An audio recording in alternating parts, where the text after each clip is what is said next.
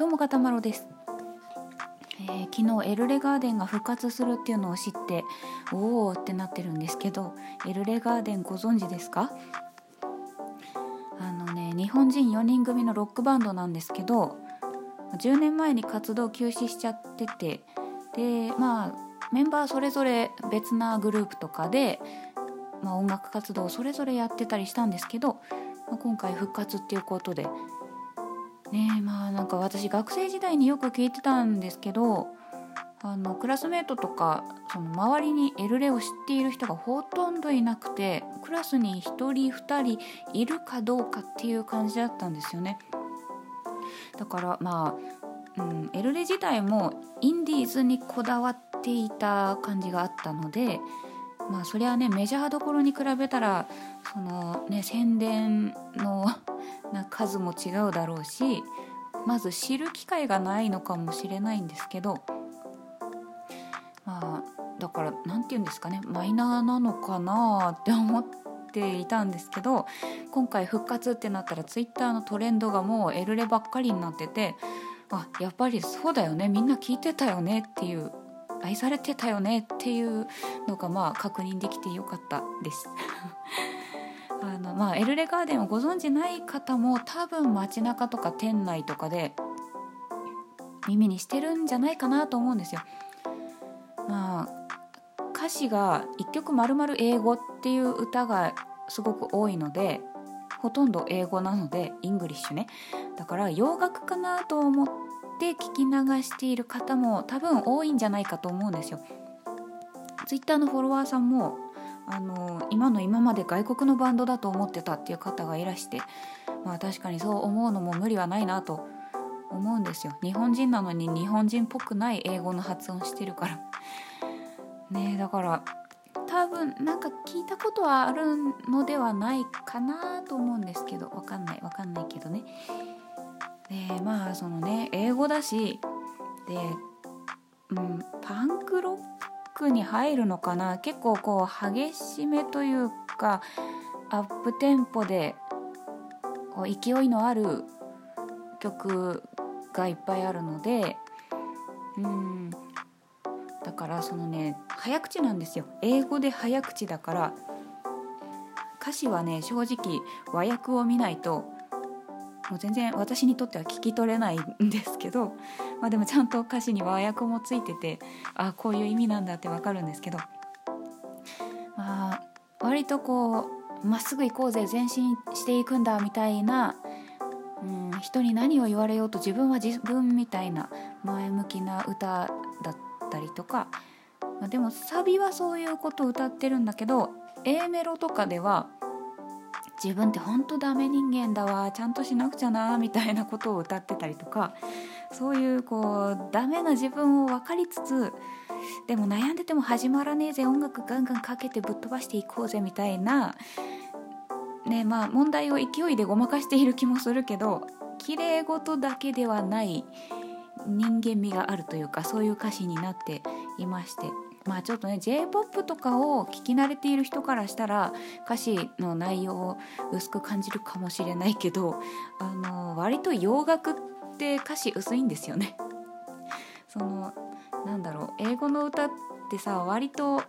直接的な表現だったり同じ歌詞を繰り返してたりとかするのが多くて日本みたいに深い歌詞の歌って割と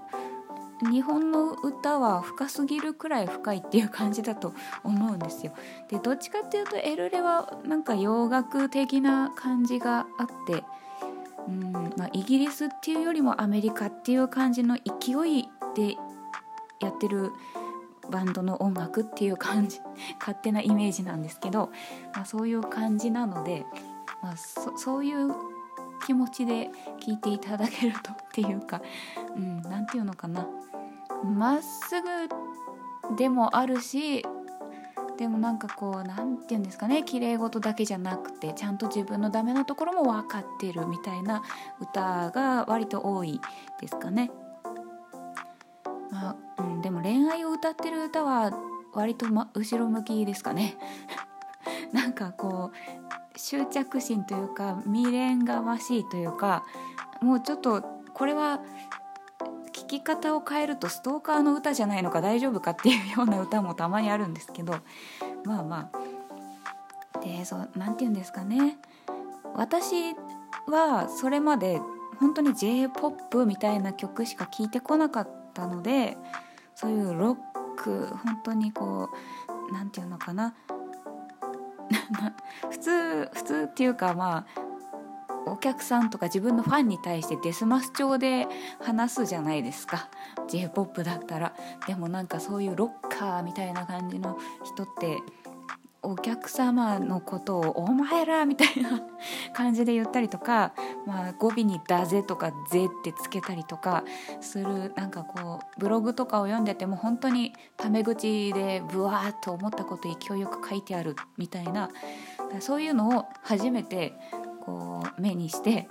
あこういう世界もあるんだみたいなちょっと自分の知っている世界と違うところを見たっていう感じでまあちょっと世界が広がった感もあったんですけど私の中ではね。本当にこうボーカルの細見さんがもう自由人っていうか自由人っていうとなんか違うかななんかこう別にフラフラしててつかみどころがないっていう意味ではなくて、うん、芯が強いというか何て言うんですかね。何かこう言われても誰に何か言われても自分は自分の信じた道を行くぜみたいな感じで。でライブも、まあ、私はちょっと行ったことないんですけど門限夕方5時とかだったんで 行けなかったんですけどライブ DVD を見て行った気になってるんですけどライブでもすごい楽しそうに歌ってて、まあ、歌手だったらみんなそうかもしれないけどでも細見さんの楽しそうな感じが本当に伝わってくる感じなんですよ。でたまに歌詞を忘れたり間違えたりとかするとごまかして流しちゃうんじゃなくてもう間違えたって床を転げ回って演奏を止めちゃってバンドだから止められちゃうからやっちまったごめんね仕切り直し最初から歌い直しみたいなのをすんごい楽しそうにやっててもう何て言うんですかね自由でいいなと思って見てました。そうでライブもねなんかライブハウスでやるっていうこだわりをずっと持ってやってて。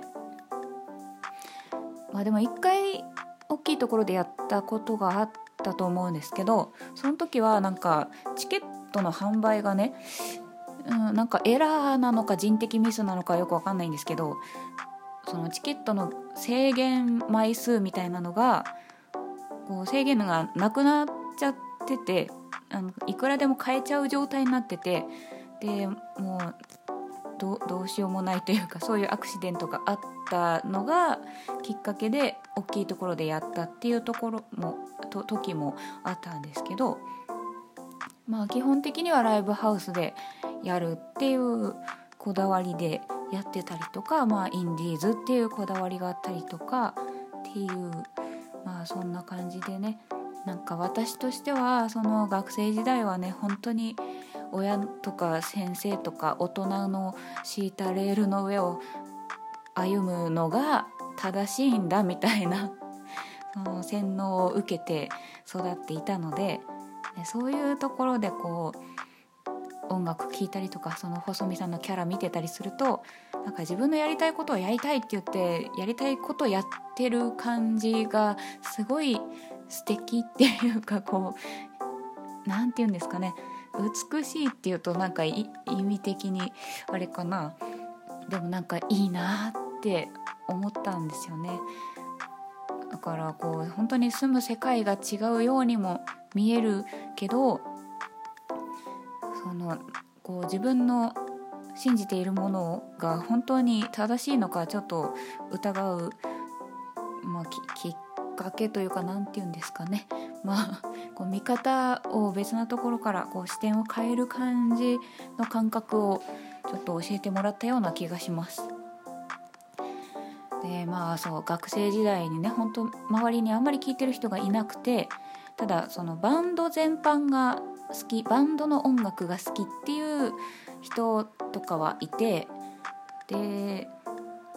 でその人が、うん、まあ男子とかだったんですけど2人ぐらいそういう人がいて、まあ、本当に片方は自分でもバンドやってたりとかしてでバンド音楽全般に興味がある男の子と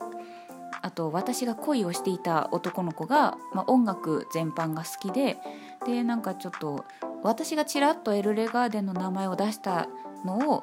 何かのきっかけで思い出して聞いてみてあなんか好きかもしれないみたいなことを言い出したっていうのをその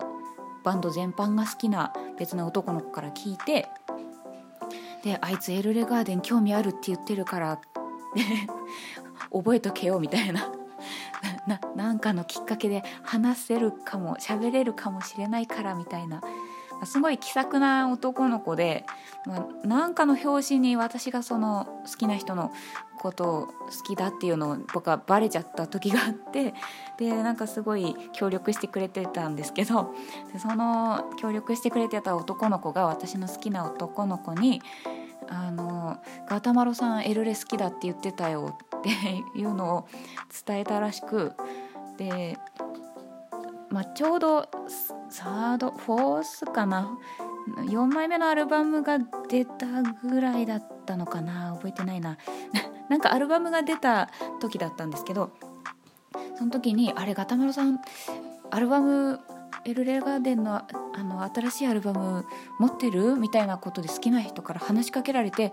うわすごいいいきっかけをもらったのに私そのアルバムまだ買ってないよっていう時があってなんか後になってその協力してくれた男の子が「お前なんで持ってねえんだよ」って すごい責められたっていう思い出があります甘酸っぱい思い出が今回エルレ復活で思い出も復活してきましたっていう話をするのにエルレガーデンの説明でほとんど終わってしまいましたがそんなことがありましたよっていう話でした。かたまろでした